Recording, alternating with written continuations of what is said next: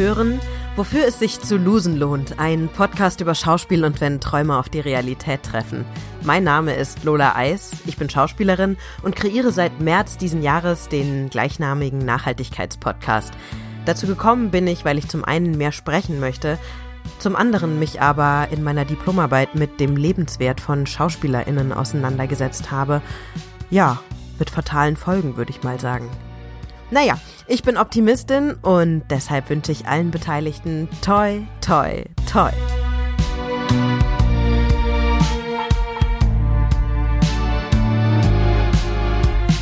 Herzlich willkommen zu einer weiteren Folge, wofür es sich zu losen lohnt, der Podcast von zwei Schauspielenden. Ich bin Johannes Lange.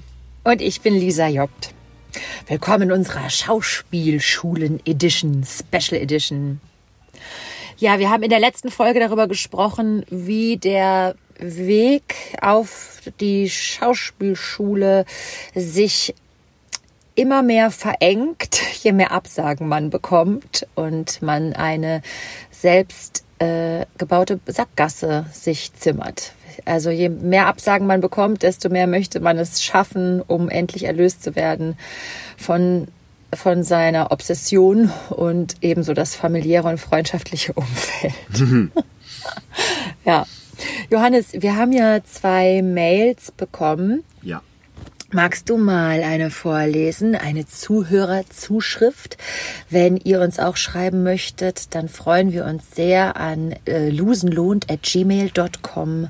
Wir freuen uns über Mails, äh, wir freuen uns aber auch bei Instagram über Nachrichten und wir freuen uns auch, wenn man uns verlinkt und verteilt und uns empfiehlt, weil dann können von dem Content, den wenn ihr ihn gut findet, andere auch profitieren und wir können einen kleinen Teil dazu beitragen, unsere Branche ein bisschen erleichterter zu machen? Oder wie die, würde man das die, sagen? Die, abgetra die abgelegten Kissen so ein bisschen aufzulockern. Ja, so ein bisschen das Bett aufzuschütteln, auf dem man äh, schon so lange liegt. Ja. Äh, wir haben eine Zuschauerzuschrift bekommen von einem Schauspielstudenten. Wir Lass uns auch bei Zuschauerzuschrift bleiben. Das ist ein gutes Wort aus dem Stück, das wir zusammen spielen. Nicht Zuhörerzuschrift, weil es wird ja bei Podcast mehr Sinn machen. Wir bleiben bei Zuschauerzuschrift, ja? Ach so, stimmt, genau. Sehr ich habe das total schon unterbewusst so verbucht. Eine Zuschauerzuschrift eine ganz liebe Zuschauerzuschrift eines ähm, Schauspielstudenten. Wir werden den Namen nicht sagen, um jetzt anonym zu bleiben, damit ihr auch Lust habt, uns zu schreiben. Also, der schreibt folgendes. Hey, liebe Lisa, lieber Johannes. Ich studiere zurzeit im Homeoffice an der HMT Leipzig.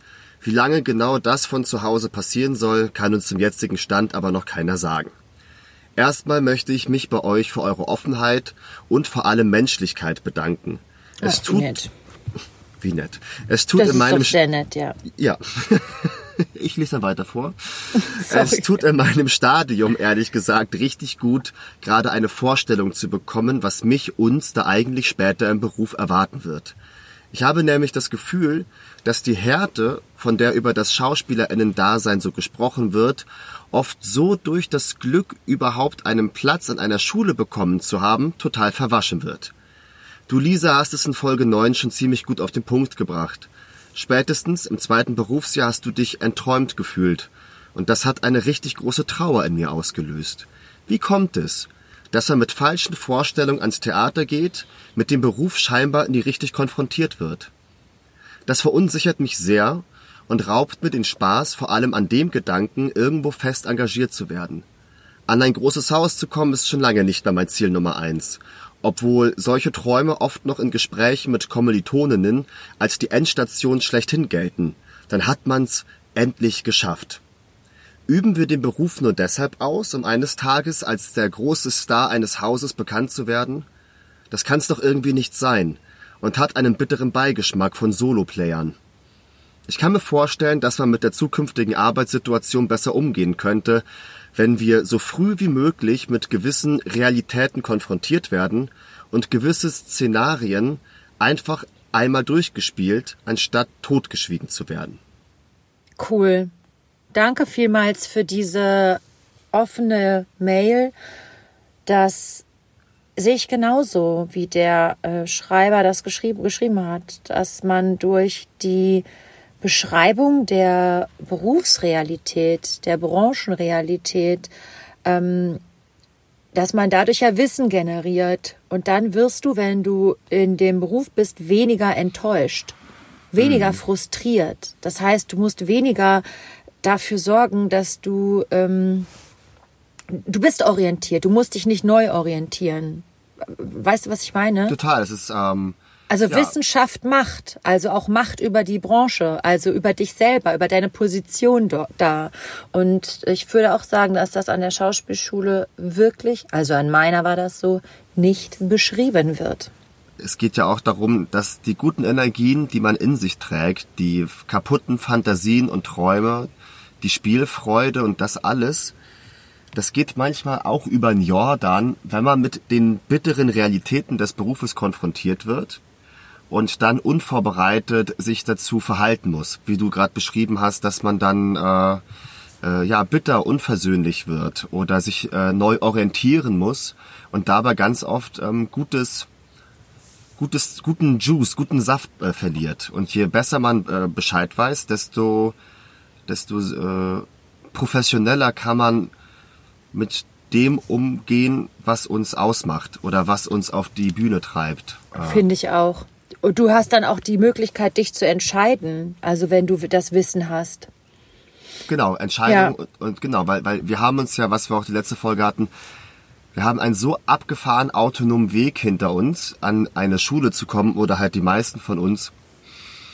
Und ähm, der wird dann irgendwie, oder man musste gegen familiäre Gräben angehen oder zumindest viele von uns es sich selber beweisen, seiner Familie beweisen und was nicht alles dazu führen musste, um endlich Schauspiel studieren zu dürfen.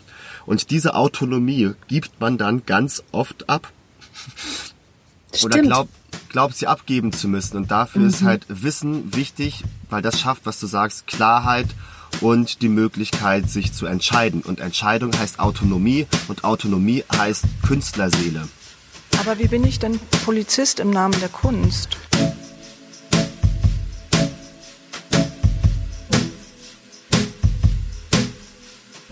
Polizist im Namen der Kunst.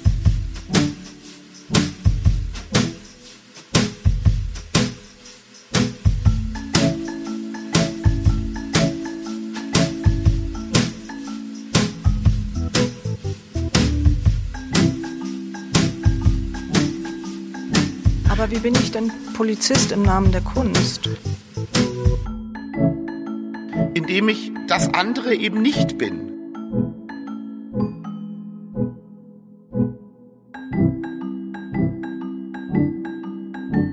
Indem ich das andere eben nicht bin.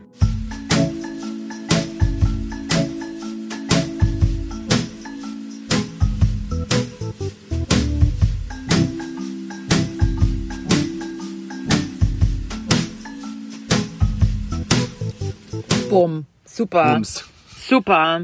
Ja. Apropos Künstlerseele, ich habe auch noch eine E-Mail zum Vorlesen. Ich erinnere mich an meine Ausbildung mit sehr gemischten Gefühlen. Neben total schönen und intensiven Gruppenerfahrungen war es vor allem heftiger Karrierismus, der einem da indoktriniert wurde. Schon während des Studiums wurde einem nur ein Modell und ein Ziel verkauft. Nach dem Absolventenvorsprechen an ein großes Haus zu kommen.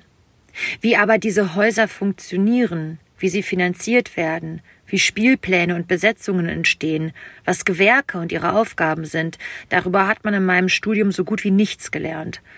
Auch über andere Modelle, wie zum Beispiel eine eigenständige Theatergruppe zu gründen oder freiberuflich zu arbeiten, wurde nie gesprochen. Was ist eine GBR? Wie bin ich versichert? Was ist die KSK? Fehlanzeige. Wenn ich mir vorstelle, dass bei einigen Hochschulen immer noch, dass es immer noch so zugeht, dass da realitäts- und weltfremde Schießbudenfiguren sitzen, die dir nichts über die Berufsrealität erzählen und praktisches Wissen vermitteln können, sondern in irgendeiner Muffbude im Kreis hocken und sich die Hoheit rausnehmen, dich zu kritisieren, weil du in ihrer halbgaren Pimmelinszenierung, die sie alle fünf Jahre wiederholen, die Mascha nicht ihrer Altmännerfantasie entsprechend gegeben hast, da dreht es Medizin Zehennägel auf. Gut geschrieben. Ich weiß es nicht, aber ich hoffe, dass es mittlerweile an den Schulen solcherlei Seminare wie oben beschrieben gibt und sie fest in den Stundenplänen stehen. Ich könnte jetzt noch über interne Rankings, er meint mit den Seminaren äh, die Bereitung auf Vorbereitung auf die Branche ne, und KSK mhm. und sowas. Äh, ich könnte noch über interne Rankings bei DozentInnen sprechen und deren Nichterscheinen bei Szenenvorspielen, über LehrerInnen mit offensichtlichen Alkoholproblemen und das allgemeine Schweigen darüber, über sexuelle Übergriffe und dergleichen. Aber draußen scheint die Sonne so schön und hell und ich möchte mich von diesen ekelhaften Erinnerungen nicht runterziehen lassen. Der Podcast und ihr seid großartig. Macht weiter so. Ich wünsche euch und uns allen Beteiligten ein herzliches Toi, Toi, Toi. Ach, wie nett. Ja. Schön. Vielen Dank für diese E-Mail. Ähm, das äh, ist natürlich eine sehr traurige Beschreibung, die ich glaube, viele aber nachvollziehen können, Johannes. Also Dozenten, die gut Handwerk lehren können, aber das auch nach Schema F machen, das gibt es an den Schauspielschulen immer noch. Wir beide haben ja aufgrund unserer Vereinstätigkeit auch viel Kontakt mit den modernen Dozenten, mhm. DozentInnen, äh, den ReformerInnen, die äh, ich sehr, sehr wertschätze und finde, dass sie eine tolle Arbeit machen. Aber ja, es klebt schon noch einiges ähm, wie soll ich das sagen, Konser konservative, althergebrachte äh, äh, Lehrmethoden, die eigentlich auch junge KünstlerInnen nicht abholen, wo sie sind. Ja. Ähm, die DozentInnen sind übrigens die Gruppe, die ich bei unseren Fortbildungsveranstaltungen am wenigsten treffe. Mhm. Ja, das, was, was in Berlin war, in der Ernst Busch, das war schon beeindruckend. Da treffen sich alle Schauspielstudierenden abseits der offiziellen Veranstaltungsreihen, die ja äh, unbeliebt oder immer unbeliebter werden, da denen ein Karrierismus und großer Vergleich untereinander so zugrunde liegt. Du meinst das Schauspielschultreffen? Sch Schauspielschultreffen, ich wollte jetzt nicht so genau, das Schauspielschultreffen und ähm, äh, es werden über Strukturprobleme gesprochen und dergleichen und äh, progressive Ausbildungsformate und es war kein, also ein, ein eine Dozentin war da, ne? Oder? Mhm. Ja, die das hatten wohl zeitgleich Auswertung, also mhm. an der Hochschule. Aber es ist natürlich ungünstig, wenn sich die Konferenz der Theaterstudierenden vom jungen Ensemble-Netzwerk an der Busch trifft und dann ist da die Auswertung. Ausgewertet muss ja werden. Also ja, wer es muss wer ausgewertet werden. Du kannst die Leute ja nicht irgendwie in die Nacht lassen ohne Auswertung. Unausgewertet. Meine, völlig unorientiert und, und ja. ja, das ist, äh, was ich hatte auch gerade einen Gedanken, äh, auf den ich. Ach genau, ja, weil ich finde finde es auch sehr interessant. Wir reden ja über Dozentinnen. Du warst es ja selber schon. Ja, ja das ja, stimmt. Du warst ja auch schon äh, Lehrende. Ja, das stimmt. Ich habe dann, hat mich die ähm, Studiengangsleiterin gefragt, ja und was ist denn so, hast du denn irgendwelche Präferenzen, was für Studierende du willst? Habe ich gesagt, ihr könnt mir die schlechtesten geben. dann mache ich mit denen cool Courage und Mut und und und Spieljazz und Free und geil und aber ich habe eine ganz tolle Studentin bekommen, die überhaupt nicht schlecht war und ja, die, das hat richtig Spaß gemacht, ja. Aber ich glaube also äh, die dass alle Schauspielenden sagen, es macht wahnsinnig Spaß zu unterrichten und Dozentin zu sein, aber ähm, ich glaube, es gibt einen Unterschied zwischen GastdozentInnen und den festen DozentInnen, die an den Hochschulen sind. Aber auch da lässt es sich nicht verallgemeinern. Da möchte ich nicht, dass wir uns darauf, das ist, äh, da möchte ich keinem Unrecht tun, aber diese E-Mail, die wir bekommen haben, die hätten uns, glaube ich, mehrere Leute schreiben können. Das sagt einem mal wieder keine Sau. Endlich sagt's mal einer. Hallo, ich bin Clara Deutschmann. Ich bin Schauspielerin und Vorstandsmitglied im BFFS, dem Bundesverband Schauspiel, und ich möchte euch gerne von der Themis berichten. Die Themis ist eine unabhängige Vertrauensstelle gegen sexuelle Belästigung und Gewalt, an die ihr euch wenden könnt, wenn euch in eurem Arbeitsumfeld, also beim Film, Fernsehen oder auf der Bühne, Übergriffigkeiten begegnet sind. Ihr könnt dort juristische und auch psychologische Hilfe bekommen. Ihr könnt aber auch einfach anrufen, wenn ihr die Situation, in der ihr wart, nicht einordnen könnt und einfach Rat braucht und mit jemandem sprechen möchtet. Alles, was ihr dort besprecht, bleibt bei der Themis, solange ihr das wollt. Es wird erst gehandelt, wenn ihr handeln wollt. Es ist ein Raum nur für euch. Nähere Informationen findet ihr auf www.themis-vertrauensstelle.de und dort findet ihr auch alle Telefonnummern und weitere Informationen. Das sagt einem mal wieder keine Sau. Endlich sagt's mal einer. Johannes, wir befinden uns in unserer Reise in die Vergangenheit gerade in dem Moment, wo du und ich beide verkündet bekommen haben, ja, du darfst Schauspiel studieren. Du bist nach Salzburg dann gezogen von Berlin aus. Ich bin von Berlin aus nach Leipzig gezogen. Ungleich er- einfacher. Wie erinnerst du denn diese Zeit, als das Studium begonnen hat? Wie war das für dich?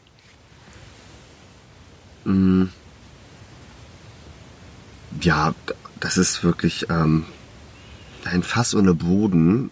Also ich war, ich hatte schon was vor. Ich wollte mich jetzt wirklich ausbilden lassen und äh, dieser, diese Erlaubnis, weiterträumen zu dürfen, hat mich schon, hat mich schon sehr stark gefestigt, muss ich schon sagen. Und ich war einfach von mit Haut und Haar habe ich jeden Unterricht, außer vielleicht Gesellschaftstanz, ähm, als als notwendig angesehen und dachte, da steckt, ah, okay, deswegen spielt man jetzt Ochs am Berg. Ja, da was, also ich habe überall äh, versucht zu das, das herauszufinden, was mir das als Schauspieler bringen kann.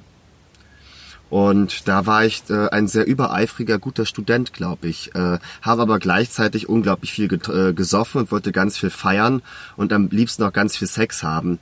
Und ähm, habe dann mitunter viel von der Kneipe in die Schule einbrechen, zwei Stunden in der Kantine, nicht Kantine, im Aufenthaltsraum pennen, Zähne putzen und runter in, ins Gym. Völlig verkatert und halt um acht, äh, halb acht äh, Sport machen und dann halt so einen 8, 9 Stunden Tag abreißen und das gleiche nochmal wieder und so. Also ich hatte so viel Energie und jugendliche Power.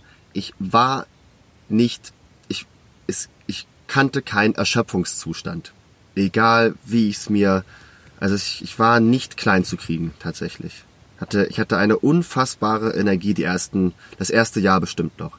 Wenn ich mir das so vorstelle, nie ja, total irre, total, äh, total wahnsinnig. Also es hat ähm, und dann kam der Sommer auch so hoch, weil man in Salzburg im Sommersemester so anfängt und dann nur in der Uni, das mit den, dann mit den Leuten, die beäugen, die kennenlernen, mehr und mehr in die Schule hineinzuwachsen, sich zu orientieren zwischen den Jahrgängen, die ganzen Charaktere zu orientieren, also sich unter denen zu orientieren, die einzuordnen, die ersten Vor Szenenvorspiele, ne, das war auch immer irre, wie aufgeregt ich da war, die anderen zu sehen. Ich war, ich habe alles ganz viel toll gefunden. Ich war ganz unkritisch noch und so und war ganz, ich war voller Energie und nur begeistert.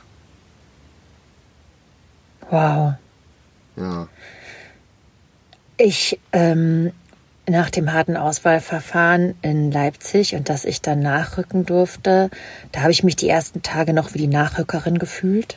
Also eigentlich dürfte ich nicht hier sein und so.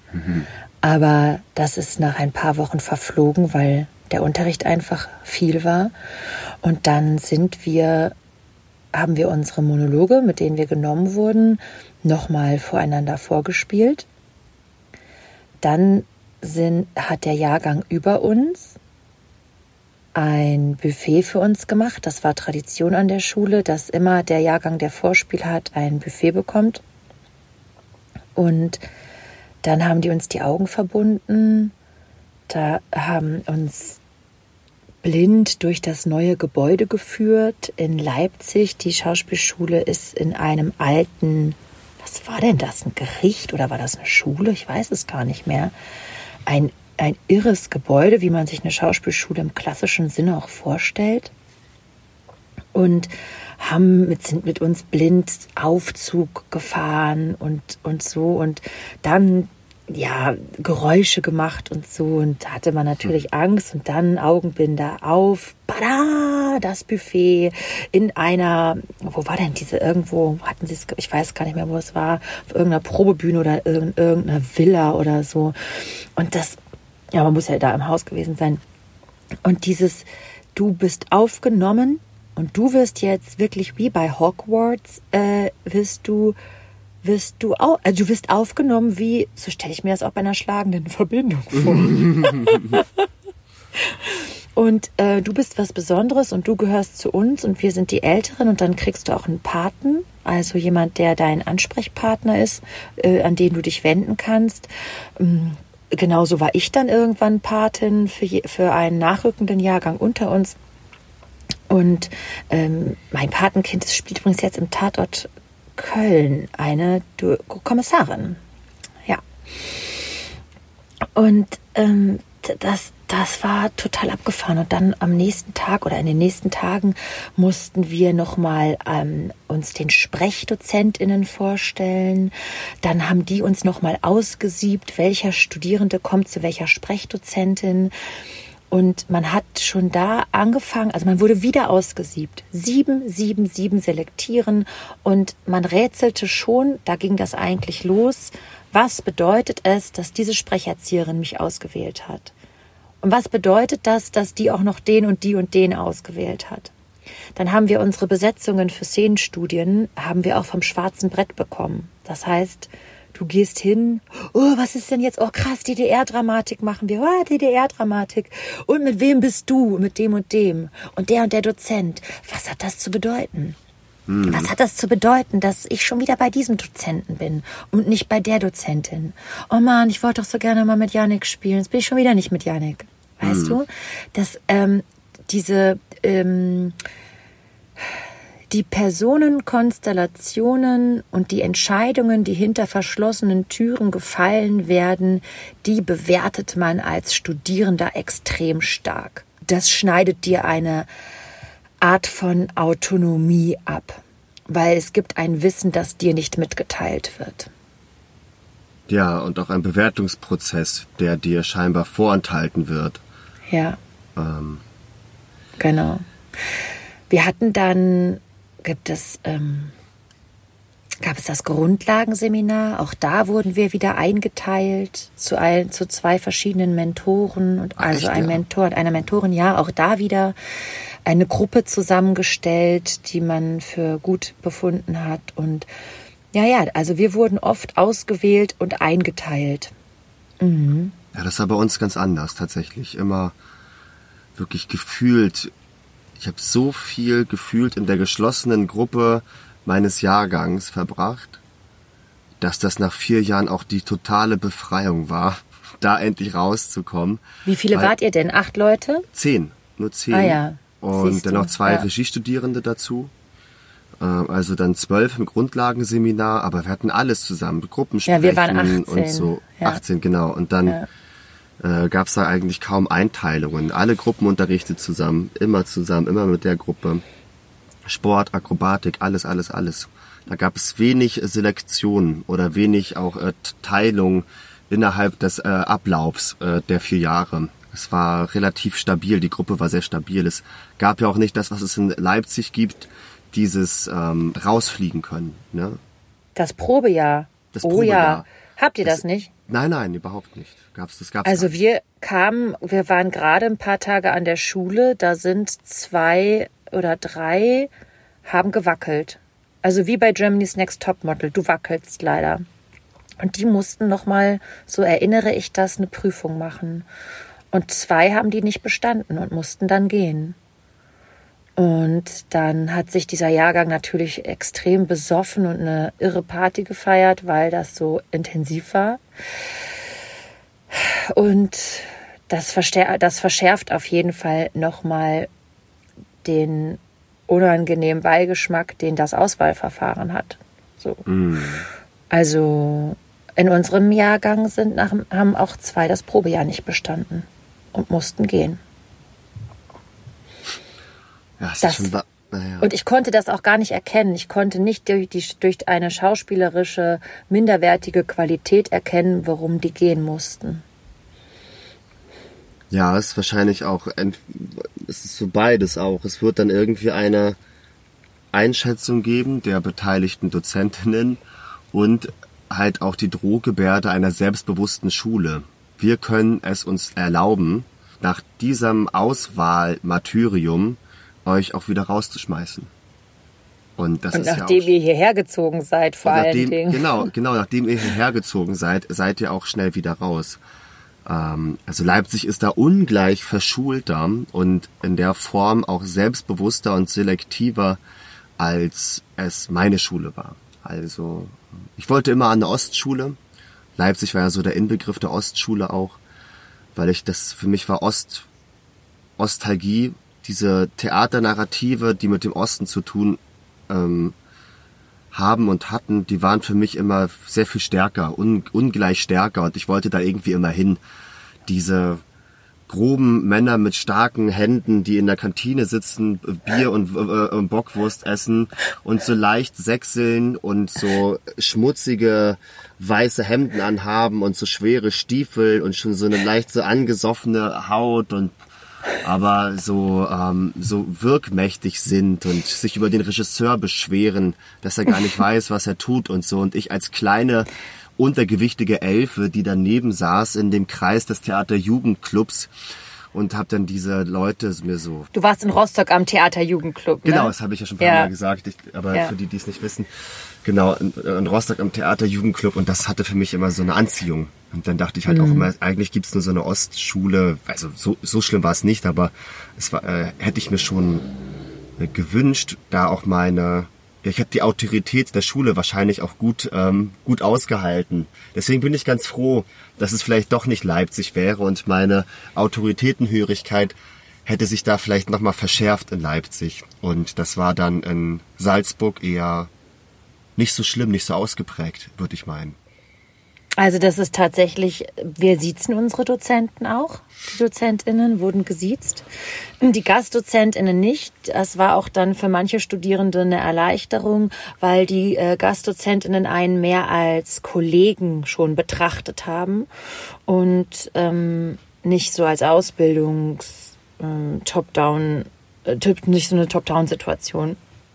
Mm, Ich war total begeistert, dass ich in Leipzig war. Also ich fand das so spannend, auf einer Ostschule zu sein, mit den Ostdozentinnen, auch mit ähm, Leuten in meinem Alter, die auch noch bei den jungen Pionieren teilweise gewesen sind. Ähm, ich war ja auch schon recht alt. Ich bin mit 23 genommen worden und habe, glaube ich, im September angefangen zu studieren und bin im, ähm, im November schon 24 geworden. Und das ist die Demarkationslinie. Älter darfst du nicht sein. Was auch als Problem beschrieben wurde von jetzt bei meiner Recherche. Ich habe ja vier, äh, fünf meiner ehemaligen Kommilitoninnen angerufen, nur aus dem Grund fünf. Manche haben mich nicht zurückgerufen, bei manchen hat sich das zeitlich jetzt nicht so überschnitten oder so. Ich hätte da, manche konnte ich auch nicht erreichen und so. Und ähm, zwei haben beschrieben, dass sie halt sehr jung waren, mit 18 und 19 an die Schauspielschule gekommen sind. Da hat man halt gerade seinen Führerschein und äh, oder ein Jahr seinen Führerschein. So jung ist man da und dass das eigentlich zu früh war. Die Schulen sind so scharf darauf, die Leute müssen jung sein und ähm, formbar sein. Und die beiden beschreiben aber, dass ihnen eigentlich eine Lebenserfahrung gefehlt hat, mit der man dann viel fundierter als Künstler jonglieren kann äh, im künstlerischen Prozess, im Probenprozess. Und dass das auch verunsichert hat. Und wer einen Haumich hat mit Autoritäten, das heißt einem männlichen Dozenten, wir hatten auch hauptsächlich männliche Dozenten, die Sprecherzieherinnen waren hauptsächlich weiblich und die ähm, Dozenten an der Hochschule hauptsächlich männlich. Die waren dann natürlich auch das Maß der Dinge und von denen wollte man gemocht werden. Und wenn du nicht gemocht wurdest dann oder wenn du das Gefühl hattest, du konntest die Leistung nicht erbringen, die gewünscht war, was natürlich in der Ausbildung völlig normal ist, dann gibt es eben bei dem einen oder anderen auch so Trotzreaktionen wie ich bin nicht mehr kreativ, mir fällt nichts ein, ich kann es halt nicht. Du leidest ja eh unter diesem Druck, warum sind die anderen so fantasievoll und ich nicht? Mhm. Ja. Ähm, also das war heftig und für manche war das eine totale Befreiung, dann eben mit Gästen zu arbeiten oder auch dann ans schon ans Studio zu gehen, wo man gemerkt hat, wie Theater heute funktioniert und nicht Theater gestern. Einer äh, von meinen Freunden hat mir auch erzählt, dass er, und ich erinnere mich, dass mir das auch so ging, sich auch so bewertet gefühlt hat bei allem, was er privat macht. Also wie ist dein neutraler Gang, wenn du dir in der Kantine ein Brötchen holst? Sendest du auch deine Bestellung zur Kassiererin genug und, und oder hat die Sprecherzieherin nicht da wieder einen, einen Essfehler bei dir ausfindig machen können? So. Mhm, mh. Und das kann ich bestätigen. Das ging mir auch so. Ich konnte das aber gut ab, weil ich so ein disziplinierter Leistungstyp bin, der denkt, das ist, das ist halt so oder die Strenge führt zu Qualität am Ende. Mhm. Mhm. Ja, und dann ging unser Grundlagenseminar los, wo du ganz, ganz tolle Schauspielübungen lernst. Du lernst Improvisation. Hier, da sind acht Gegenstände auf der Bühne. Äh, such dir einen aus und dann machst du mit dem einfach mal alles, was dir einfällt. Mega geil. Oder Zug um Zug. Also du reagierst erst dann, wenn der andere fertig ist und dann nimmst du auf, was er getan hat, bewertest es, entscheidest und dann handelst du erst. Zug um Zug ist eine der besten Schauspielübungen meiner Meinung nach. Der schützt vor Aktionismus und du kannst es sogar in Gagenverhandlungen gebrauchen. Ja, Zug um Zug ist wirklich, das einigt uns, glaube ich, auch alle, dass wir das gemacht haben, ne? Ja. Ja, so richtig glücklich ja. war ich mit dem Outcome von Zug um Zug nicht. Zug um Zug. Ich weiß nicht, ob ich es verstanden habe. Wir haben so viel darüber gesprochen, wie es denn richtig geht und ob das schon wieder irgendwie eine Reaktion zu viel war und so, dass ich da ganz ver, ver, verrückt, also verwirrt rausgekommen bin und dachte, boah, nee, kein Bock auf Zug um Zug. Nochmal fünf Stunden Zug um Zug. Oh Gott. Hattet ihr auch so lange äh, Grundlagenseminar? Ich weiß auch gar so? nicht. Bei uns waren das teilweise sechs Stunden am Tag, neben den anderen Unterrichten noch dazu. Sechs Stunden. Das, das weiß ich gar nicht mehr. Aber ich war Fan. Wir hatten eine ganz tolle Dozentin. Ich, die war für mich so lustig wie Anke Engelke. Und ähm, ich habe das total genossen, alles zu beobachten, äh, zu lernen, aufzusaugen. Äh, das war mir auch bekannt. Ich war ja vorher schon an der Schauspielschule. Vieles war mir bekannt, aber es nochmal von anderen zu sehen war war toll. Also ich war eher so enttäuscht ein bisschen von meinen Kommilitonen am Anfang, dass die so ein bisschen so zu spät kommen und sowas. Ich war schon so diszipliniert ah. Mm, aufgrund meiner Erfahrung und leider auch damals schon die Klassensprecherin. ich habe ähm, habe das aber auch dann irgendwann gelernt, nicht mehr diese genervte, strenge Klassensprecherin zu sein, sondern lockerer und cooler und so. Also das ist auch eine Rolle, die ich nicht aufhören kann, immer anzunehmen, aber ich war da auch in der Rolle nicht die sympathischste, würde ich mal im Nachhinein sagen. Ähm, hattet ihr auch äh, diese Auswertungen, also dass nach jedem Szenenvorspiel ähm, Ah, warte mal, Johannes, das muss ich noch kurz zu Ende sagen mit Leipzig, ne? Dass, dass, dass die Erfahrung für mich als Westkind das war für mich total toll. Das wollte ich nochmal unterstreichen, mhm. dass ich so, wir haben auch DDR-Dramatik gemacht und so. Und als ich jetzt mit meinen Kollegen telefoniert habe, wir sind so auch so aufgeblüht. Ja, stimmt. Und dann hatten wir doch skandinavischen Realismus, genau. Und dann hatten wir doch britischen Realismus, ja, genau. Aber das war doch ein, Ind äh, ein, ein irischer Autor, ja, stimmt. Wir sind sofort wieder so reingegangen in diesen Genuss, diese Literatur kennenzulernen, in den Genuss, ähm, die Ost Vergangenheit kennenzulernen. In Leipzig können ja fast alle Mauern und Steine sprechen, weißt mhm. du? Und das ist ein totaler, totaler äh, Schatz, den ich durch durch den Osten und durch Leipzig, die Leipzig ist natürlich eine sehr, sehr sonnige, lieb, liebliche Stadt, ähm, bekommen habe. Ja, ich bin auch, ich habe ganz oft schon mal ein zweites Studium im Geiste geführt und da war ich auch immer in Leipzig tatsächlich. Ich habe die Stadt schon immer geliebt, schon immer und hätte da auch total gerne studiert. Ich habe da aber nie vorgesprochen, witzigerweise. Also ich bin da nicht mal rausgeflogen. Ich war einfach dann schon so schnell in Salzburg genommen. Das ist natürlich, man nimmt die Schule, die einen will. Ne? Es ist ja, also die wenigsten sind in bei drei Schulen äh, oder können sich halt die Schulen aussuchen. Deswegen gab es, da hat man sich einfach der Fügung unterworfen. Ne? Bei uns gab es einen Studenten, der hat angefangen zu studieren, der hat dann noch mal einer Busch vorgesprochen, weil ja die Busch, das ist ja auch deine Nemesis gewesen, ähm, weil er ja auch eigentlich auf der besten Schauspielschule sein wollte. Und das gab richtig äh, Ärger von unserem Mentor. Da hatte sich unser Mentor so verraten gefühlt und hat das Fahnenflucht genannt. Und das ich. Fahnenflucht. Ja. Ja, sehr selbstbewusst. Ja, es geht darum, dass man halt die Plätze Vermessen. wegnimmt. ne? Unprofessionell. Unprofessionell, ja. Wir hatten einen, der ist von Salzburg nach Leipzig gewechselt. Tatsächlich. Nach einem, nach, nach dem Grundlagenseminar. Mhm. Und hat dann da angefangen zu studieren. Ich finde das, ich finde das eine totale Vermessen zu behaupten, dass ein, weil man einen Platz bekommen hat, dass man den jetzt nehmen muss und nicht selber für sein Leben entscheiden kann, an welcher Hochschule man studieren will.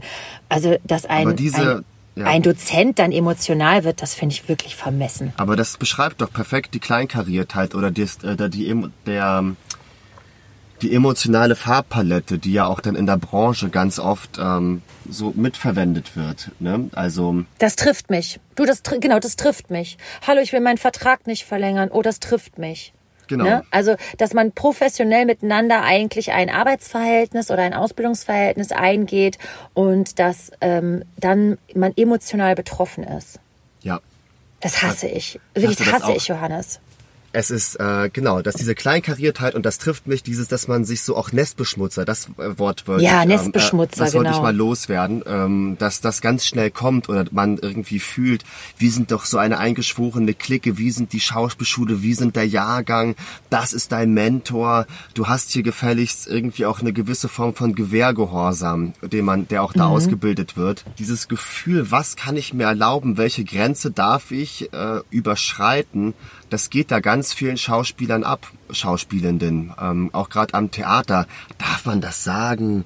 Gott, wenn die Leitung kommt, du wirst schon sehen, die nimmt dir das wieder weg, die kürzt die Stelle und so. Also dieses, ähm, ähm, das ist so artverwandt, dass man auch nicht In Ungnade fallen. in Ungnade fallen oder ja genau in Ungnade fallen. Schnell das, das Gefühl, man fällt in äh, genau man fällt in Ungnade. Und das beschreibt sich auch darin, dass Leute natürlich dann auch mal ihren Studienplatz wechseln können, verflixt nochmal. Ne? Auch wenn man natürlich die Kritik anwenden kann, da hat, jem- äh, es hättest du früher wissen sollen. Ähm, jetzt hast du jemandem den Platz weggenommen. Ja, na und? Ich bin doch ein Mensch, der eine Erfahrung macht. Ich möchte jetzt eine andere Erfahrung machen. Verflixt nochmal. Ich habe ja, ich hab ja auch dafür was getan um hier zu sein. Ich habe doch gearbeitet, du hast mich nur ausgewählt. Tut mir leid. Mein Vorsprechen hat vom Aktionismus und vom Energieeinsatz war das ein bisschen mehr als dein äh, Leute anschauen. Ja, obwohl es gibt einen schönen Film, der heißt Die Prüfung. Da werden die DozentInnen gezeigt, die an einer Hochschule in Hannover sich sehr viel Mühe geben, einen Jahrgang zusammenzustellen. Ich finde das einen sehr schönen Film und man sieht einfach auch, wie ein ähm, Kollegium aus teilweise kauzigen, ulkigen und auch sympathischen Leuten zusammensitzt und sich es verdammt nochmal nicht leicht macht, die neue, den neuen Jahrgang zusammenzustellen und die Ja, da- Talente rauszufischen. Das stimmt. Ich wollte jetzt nur genau, ähm, das stimmt, dass das eine große Anstrengung und emotional ist, das würde ich gar nicht absprechen. Ich meine nur, wie kann man es jemandem vorwerfen, der auch so viel eingesetzt hat, dass er sich jetzt für was anderes entscheidet? Äh, Ja. ne? Absolut. Aber ich muss diesem Dozenten, der das getan hat, ich finde das auch wirklich unmöglich, aber ich muss dem zugute halten, dass der auch ein, der war immer äh, ansprechbar. Der hat gesagt, ihr könnt mich bis 24 Uhr anrufen und der hat jeden äh, einzelnen Studierenden auch in seiner ähm, erfasst. Also wir waren nicht eine Masse. Wir, war, wir wurden sehr individuell, wurde sich um uns gekümmert. Wir wurden wirklich handverlesen und mit dem Besten, was die Schule zu geben hatte, ausgestattet. wirklich wahr. Ich habe das jetzt, als ich mit meinen Freundinnen und Freunden da telefoniert habe, ist mir jetzt klar geworden, was wir eigentlich für ein Glück haben. Auch jetzt nochmal im Vergleich zu der E-Mail, die wir da eben vorgelesen haben. Mhm. Wie frustriert und enttäuscht man von der Schauspielausbildung ist. Also ich bin es nicht. Ich bin richtig beschenkt worden.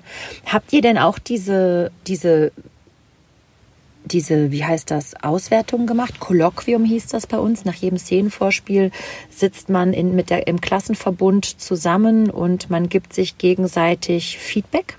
Mm, nein. Ich erinnere mich an einen, dass das Format einmal ausprobiert wurde, fand das auch echt schlimm, richtig schlimm, weil da einfach ungeschultes Feedback, also ungeschulte Feedback-Formate treffen auf, äh, auf nach Komplimenten und Bestätigung geifernden Schauspielstudierenden. Ja, und, das hast und, du sehr gut beschrieben. Und, und alle sitzen im Raum und man ist zwischen dem Gönnigs, dem Gönnigs nicht. Äh, ja, also das war eine ganz eigenartige Erfahrung. Das wurde auch nicht weitergeführt. Ich weiß gar nicht warum, weil so Feedback, dass das Feedback-Format scheiße war, habe ich damals nicht. Aber das wurde dann einfach nicht weitergeführt. Ich glaube auch aus organisatorischen Gründen hatten, glaube ich, die meisten Dozenten auch keinen Bock, da immer dann auch irgendwie zu sitzen.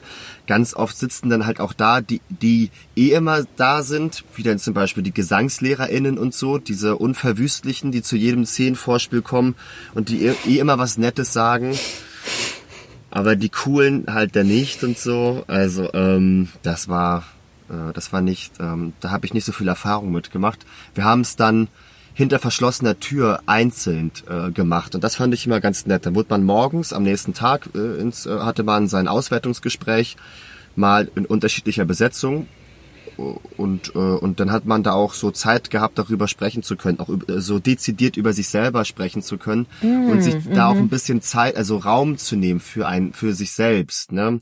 Was dann in so einer Gruppe, da willst du ja nur ein cooles Statement geben als Studierender oder einfach eine warme Dusche und halt vor den anderen äh, hochgehoben werden, ne? Oder deine Begabung, sich, seine Begabung bescheinigen lassen. oder ich weiß auch nicht. Also bei uns waren das die äh, Sprecherzieherinnen, die, ähm, die waren eigentlich auch wie Psychologinnen. Dort hat man seine persönliche Auswertung mit denen dann gemacht oder auch über sich reden können, dass, also hätte es die Sprecherzieherin nicht gegeben, die oft eine, ja, die so eine Fürsorglichkeit hatten für einen und so ein Verständnis. Stimme ist ja auch was sehr Intimes und so. Äh, das, das ist ein wichtiger Baustein wirklich ein wichtiger Baustein, was Sprecherzieherinnen abseits ihrer Lehrtätigkeit leisten. Mhm. Muss ich sagen. Ja, total. Also bei uns, meine äh, Leute, ich sage jetzt mal immer meine Leute, meine KommilitonInnen, das hört sich doch wirklich bekloppt an.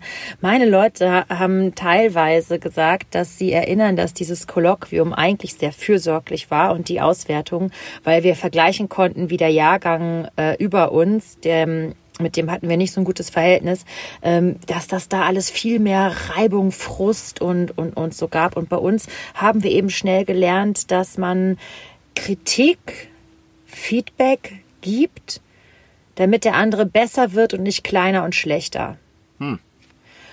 Und da ist, ich fände das eine schöne Beschreibung. Ich erinnere das nicht mehr so. Ich erinnere aber auch, dass ich diese, dass ich diese Kolloquien sehr aufregend fand und dass man auf jeden Fall gelobt werden wollte.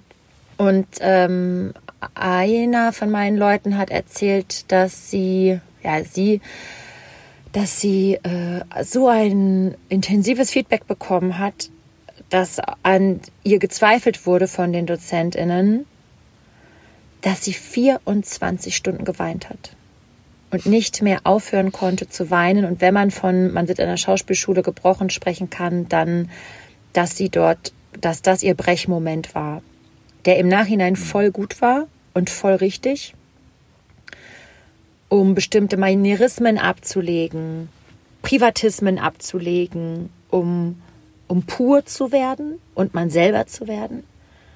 Aber das war für die, das war für sie eine unfassbare Erfahrung und ähm, das ist schwierig einzusortieren für Menschen, die sowas nicht erleben. Weil dieses gebrochen werden an den Schauspielschulen, ich, ich weiß nicht, was für eine Haltung ich dazu habe, weil die schlimmsten Erfahrungen, wie auch Liebeskummer und Trennung, die wir so haben, das ist auch wie ein Brechen, aber die führen uns meistens weiter. Das Wort, man muss gebrochen Das Wort ist werden. falsch, ne? Das Wort ist einfach falsch und ich weiß auch gar nicht, woher das kommt oder aus welchem stalinistischen äh, Terminus das da abstammt, dass man die Leute brechen muss, weil wie du es beschreibst, man muss ihnen helfen, da zu einer Purheit zu finden und ähm, und brechen, ja, das ist irgendwie so ein irrer, so ein irrer Begriff dafür, ne, den man aber sich selber, den man selber ganz oft schon verwendet hat, weil er ja auch so, der wirkt schon so fast verboten und total aus der Zeit gefallen, dass man gebrochen werden muss. Ich glaube, das kommt ja auch aus den, also aus der Zeit, als wirklich ja so die, die Gesellschaft durchweg autoritärer war und wenn du an der Schule warst, dann hast du gefälligst einfach, also dann ist das einfach dann machst du das, was deine Dozenten von dir verlangen und aus. Sonst bist du einfach an dem falschen Ort ne? und nimmst einfach die Lehre an, äh, ungefragt.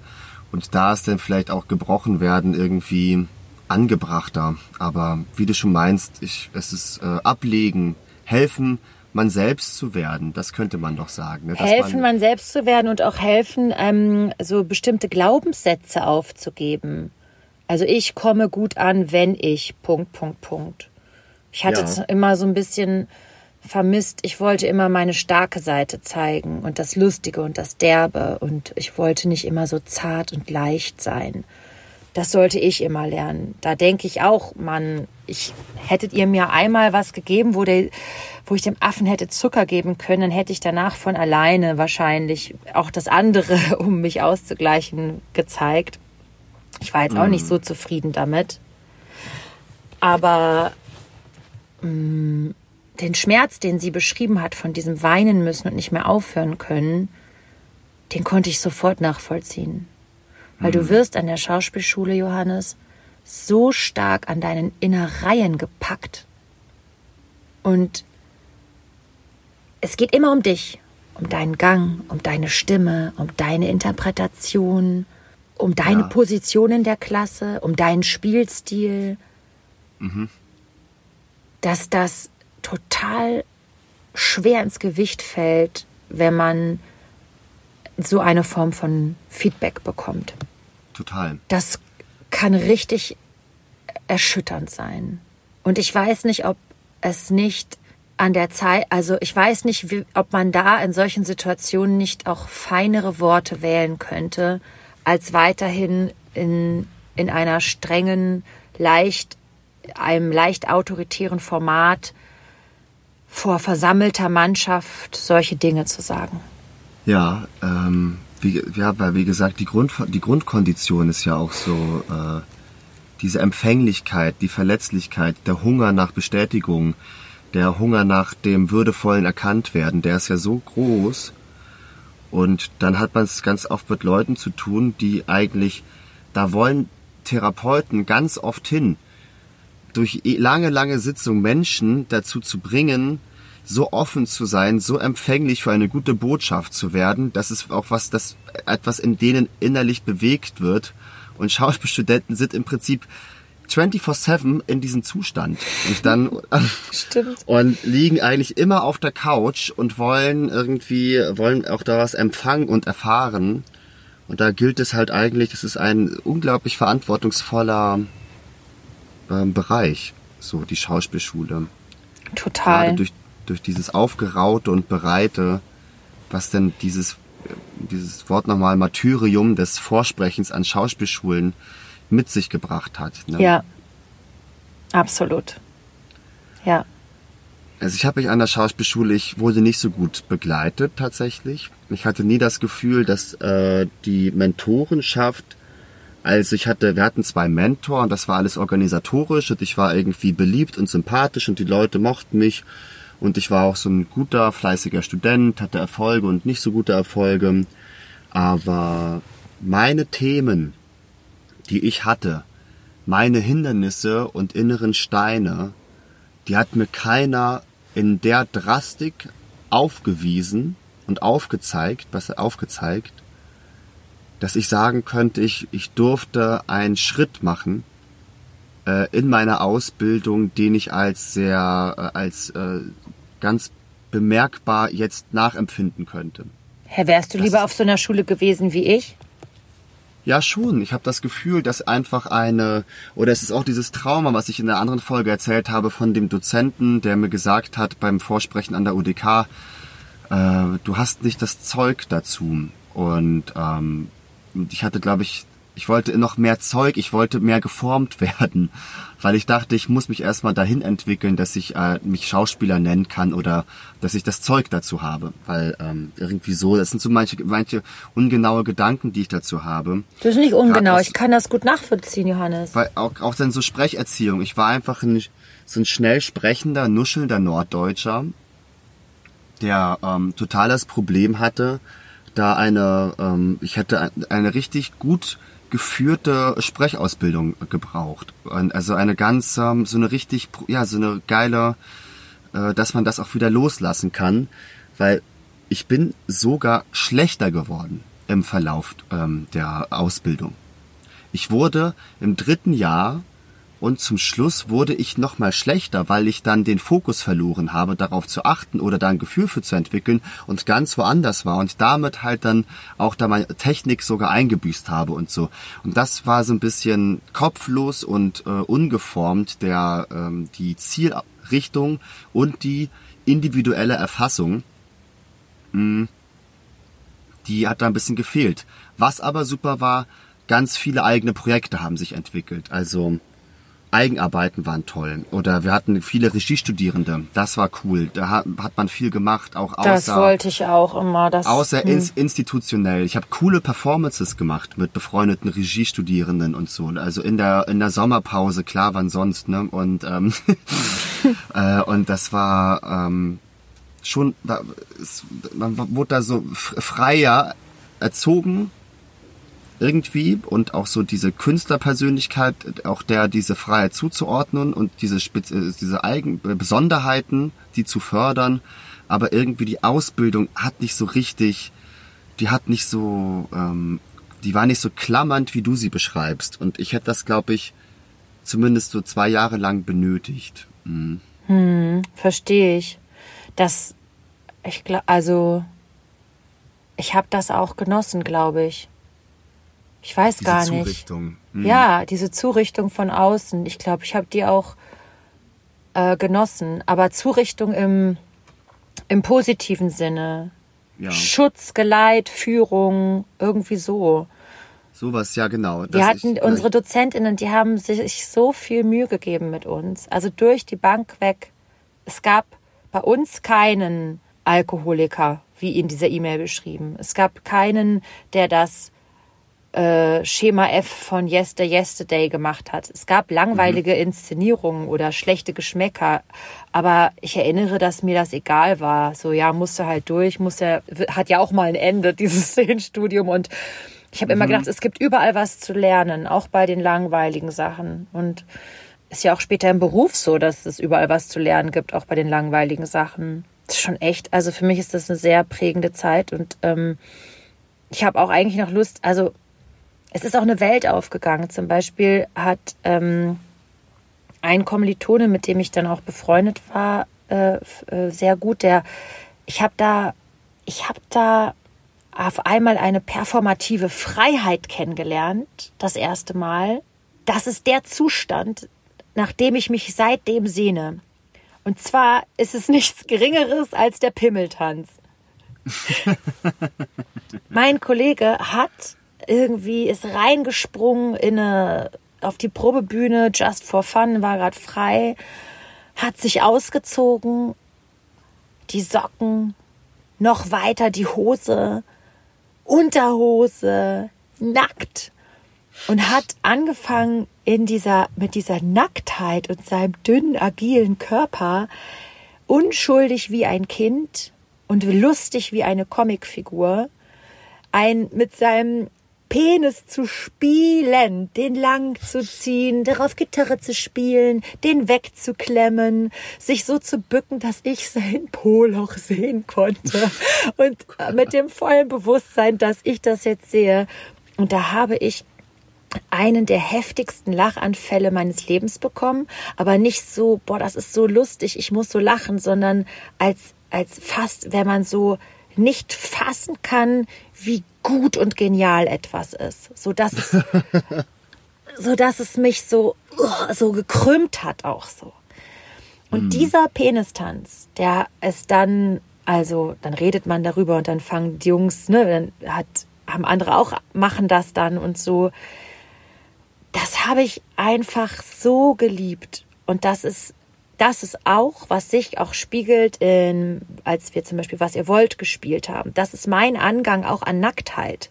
Das ist mein mhm. auf der Bühne. Das Unschuldige, das Lustige, das, das Verzeihbare, das, das unheimlich charmante, verzeihbare und das zu dolle und alberne. Und das war für mich ein Erweckungserlebnis das war richtig free für mich. Und das habe ich an der Schauspielschule gesehen. Mit meinen Kommilitonen, mit meinen lustigen, lustigen, lustigen Jungs. Und übrigens, apropos Jungs, ähm, meine Freundin hat mir erzählt, dass ich damals schon Mädelsabend gemacht habe, dass ich gesagt habe, hier, alle Frauen zu mir. Wir waren ja nur sechs. Ich glaube, eine ist auch nicht gekommen. Weiß ich auch nicht mehr genau. Lass mal Wein trinken, lass mal treffen und reden, dass wir so beieinander bleiben. Und also, dass ich so einen kleinen Frauensalon gemacht habe, was eine schöne Klammer ist zu ähm, den großen Burning Issues ähm, Konferenzen zum Thema Geschlechtergerechtigkeit heute. Ja, und äh, bist einfach eine Salonistin. Es, es heißt, glaube ich, so, ne? Ich habe das auch mal dir doch mal irgendwie, es gibt auch ein Buch darüber, die großen Salonfrauen der letzten Jahrhunderte und so. Das ist ja das war ja damals die dramaturgisch-intellektuelle äh, Fähigkeit von Frauen. Man durfte zwar nicht arbeiten und so oder irgendwie in der Öffentlichkeit der Gestalt auftreten, aber im Hinterzimmer konnte man die coolen Leute zusammensammeln und die Gespräche führen und die zusammen und dadurch halt auch so Zellen zu schaffen, die ja, dann was, das ist die, mein die, Ding. Die wiederum dann wieder was äh, zustande bringen und so. Mhm. Das ist halt. Das ist mein Ding wir müssen unbedingt eine Folge machen zu Frauen. Also auf jeden Fall. Ich habe mir gedacht, wir müssen noch eine Folge zu Geld machen, unbedingt, und eine Folge zu Frauen, weil auch gerade jetzt an der Ausbildung habe ich dazu was zu sagen, weil ich habe meine Diplomarbeit auch darüber geschrieben. Und lustigerweise, ich war halt ähm, echt viel mit Jungs auch befreundet immer, ne? Und oder dieser dolle Humor, den haben sich Männer getraut und den haben mir Männer auch beigebracht oder haben ihn aus mir heraus inspiriert. So. Mhm. Und ich bin so enttäuscht, dass ich es viel zu selten so gespielt habe wie diese Performance eines Penistanzes. Perfekt. Performance eines Penistanzes. Ja. ja. Meinst du, wir könnten die Folge Penistänze nennen? Habe ich auch, hab ich auch gerade gedacht. Das ist eigentlich schon entschieden, dass sie Penistanz heißt, weil ähm, zum Glück, da bei der anderen Folge war es mir nicht ganz so klar, wie sie heißt. Jetzt ist es ganz einfach. Ich muss auch darüber nachdenken. Ich war am stärksten tatsächlich mit, also fast immer. Ich, wenn ich immer was richtig machen wollte, war ich, war ich schlecht. Mhm. Und hatte ich die ja, Freiheit, wurde mir eine, ja, eine Freiheit und Verantwortung zugemutet dann wurde ich richtig gut. Aber am besten war ich und am mutigsten und freiesten in meinen Eigenarbeiten. Ah, toll, erzähl ich mal. Hab, ich habe drei, glaube ich, gute Eigenarbeiten gemacht. Die erste, da habe ich mich schön vergriffen, schön Tschechow, Ivanov gemacht. Und dann ähm, habe ich mir so, so einfach alleine auf der Bühne im Studiotheater das dann vor allen vorgespielt und habe mir so ein so einen Wasserballon in die Hose gesteckt und dann in der Dunkelheit den so angepick, äh, angepiekst, dass ich, dass der so aufwacht und erstmal sieht, also erstmal hört man nur, wie das Wasser den Stuhl runterläuft und er wacht so auf und sieht, dass er eingepinkelt hat und gerät dadurch letztendlich in die äh, äh, finale Verzweiflungsphase und sieht schon so in seiner Depression, dass sein Körper ihm, ihm auch gar nicht mehr gehorcht. Das war so eine verrückte Idee, die gut funktioniert hat. Und meine beste Arbeit war tatsächlich, da habe ich so einen Botenbericht gemacht und ich wollte was ganz Körperliches machen, ohne Text. Und dann habe ich so aus ähm, den, ähm, den Backchen, da kommt so ein Bote zu Pentoys und sagt, die haben meine Kühe vernichtet, deine Mutter Agaue ist auch dabei und so. Und ich wollte irgendwie so was Gestörtes darstellen, dass man etwas gesehen hat, das man nicht mehr ausdrücken kann in Worten. Man muss das irgendwie äh, darstellen. Und dann habe ich eine relativ lange äh, Pantomime, wie so eine Kuhherde zerlegt wird von diesen Backchen. Und ähm, das war der Renner. Die Leute haben gestanden auf den Stühlen tatsächlich. Die fanden das so super. Und damit habe ich auch dann später vorgesprochen und so. Und das war, da habe ich fast nicht geprobt, nur so, äh, so in so einem Flirry-Zustand immer mal zu Hause das so durchgehen und so seinen, Fäh seinen eigenen Fähigkeiten nachspüren. Das kannst du machen, stimmt, das geht. Ja, das steckt in dir drin. Und dann so im, im Geiste proben können, um es dann darauf ankommen zu lassen, wenn die Spannung da ist, wenn du nicht mehr fliehen kannst, es dann zu zeigen. Das habe ich immer geliebt. Wenn ich dir so zuhöre, denke ich, dass das bei mir auch eigentlich die besten Performances war, wo man frei aus dem Bauch heraus spielt und nicht über den Kopf und am besten noch mit einer Aufgabe aus dem letzten Kolloquium, was man jetzt lernen muss. Genau, genau. Mhm. Das, äh, und das war schön, weil da gab es tatsächlich äh, jedes Jahr, man musste immer eine Eigenarbeit machen. Ich sag ja, mal Stichwort künstlerische Selbstbeauftragung, Johannes. Da haben wir schon drüber gesprochen, dass das mhm. Die Künstlernatur ein wesentliches Merkmal, zumindest meiner Künstlernatur ist. Die Selbstbeauftragung. Oder auch die Performance, wo der Künstler sich selbst beauftragt, kann ja trotzdem eine Regie haben. Das meint ja. das ja nicht. Ja. Mhm. Schön. Boah, ey, ich, ich könnte noch so viel darüber reden, aber wir sind schon wieder am Ende unserer Folge. Total. Ihr Lieben da draußen, wir wünschen allen Beteiligten, die gerade vorsprechen, sich für Schauspielschulen bewerben.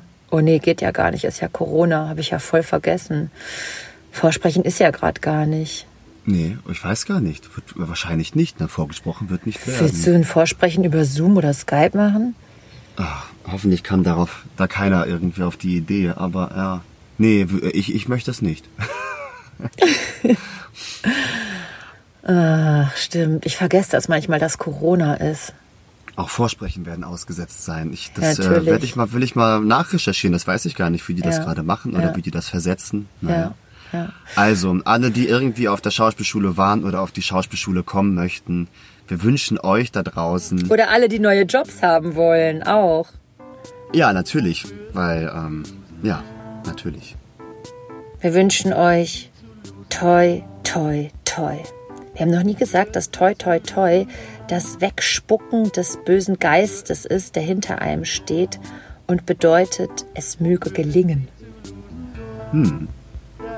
Das stimmt. Alle benutzen es äh, ja so ungefähr, ne? Hm. Wofür